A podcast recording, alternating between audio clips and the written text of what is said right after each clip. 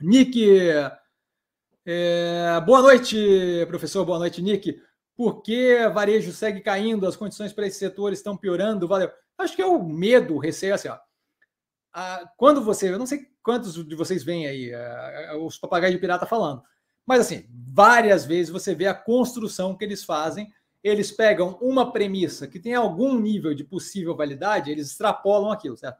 Então, quando pega, é, se a PEC passar hum, do jeito que foi colocada e eu não tiver uma âncora fiscal, o Brasil vai ter um aumento de inflação e, por conseguinte, um aumento de juros. Isso é verdade. Só que eles tratam, quando eles fazem o argumento, eles tratam como se a PEC fosse passar no nível que está, o que eu acho completamente irreal, tá?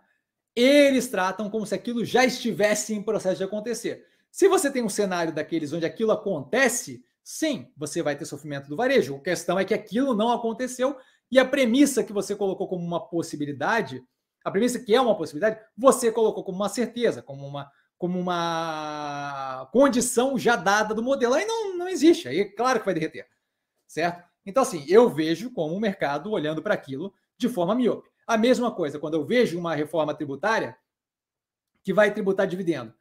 Quando eu coloco, se a reforma tributária passar desse jeito, a gente vai ter uma, uma, uma perda no lucro distribuído das empresas e, por conseguinte, uma redução no preço, é uma verdade se passar daquele jeito. O que, que acontece? O que, que fizeram?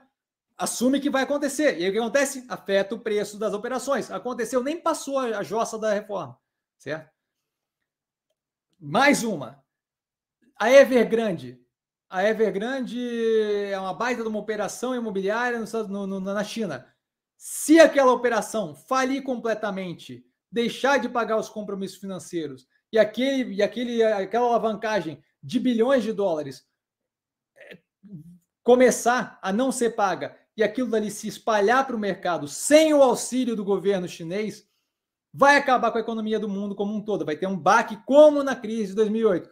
Isso é verdade, supondo que aquela jossa inicial que você chutou da sua cabeça acontecesse, só que aquilo ali não aconteceu nem de perto, certo? Aí se você tem um pouco de conhecimento a mais de geopolítica, funcionamento do governo chinês, você vê que eles não iam simplesmente deixar aquilo ali afundar, certo?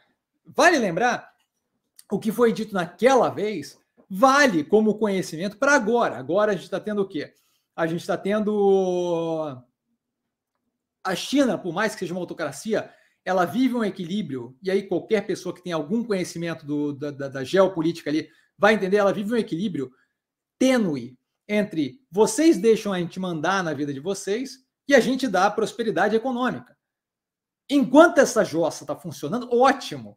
Começou a ter a coisa de Covid demais, travar Covid demais, sem capacidade de organização, eles conseguiram ter revolta lá. E o governo, ah, o governo vai lá e vai bater e matar todo mundo, não jossa nenhuma. Eles sabem que aquele equilíbrio é um negócio a ser mantido. Estão fazendo o quê? Estão começando a reduzir a trava toda em Covid. Por quê? Porque quem quer rir tem que fazer rir. A brincadeira não funciona assim.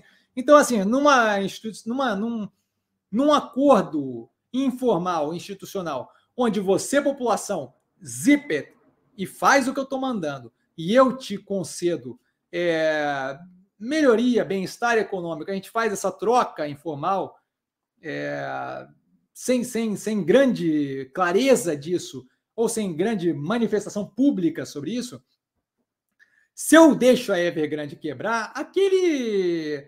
O, o, o regime todo vai para o buraco. Na hora vai para o buraco. Certo? Então, assim, ali você vê que não tem a validade, a premissa.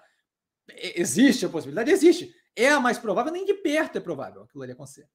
Certo? Volta a reforçar. Ai, tempos atrás eu tive uma conversa aqui, desculpa, mas eu tenho que dividir aqui com vocês. Não tem mais tanta pergunta aqui, eu, eu, eu, vou dividir porque é engraçado, depois eu mato aqui o resto.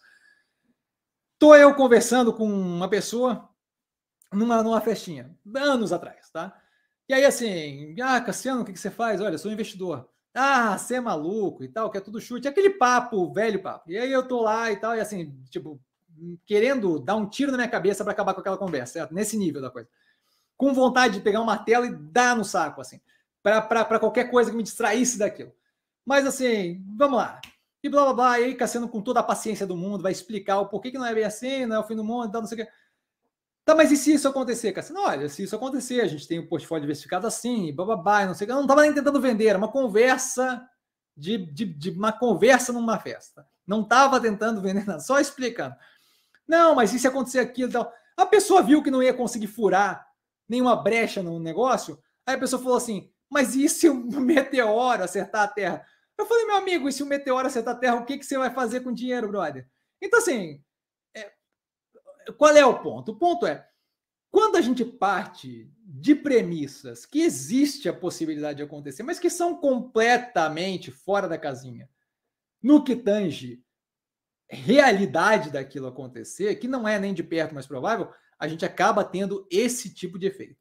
Quando eu tenho uma sequência de papagaio de pirata que é respeitado no mercado como alguém que está falando algo que faz sentido, aquele quando, quando ele propaga medo, aquilo ali alastra no mercado financeiro, certo? Então, assim, a ideia, grande parte da ideia do canal é justamente poder parar com essa palhaçada, certo? Como diria Platão ali, é, mas ele fala em, em, grego erudito, pare de ouvir gente burra, certo? Porque assim, é, é, é tô parafraseando aqui, só para deixar claro.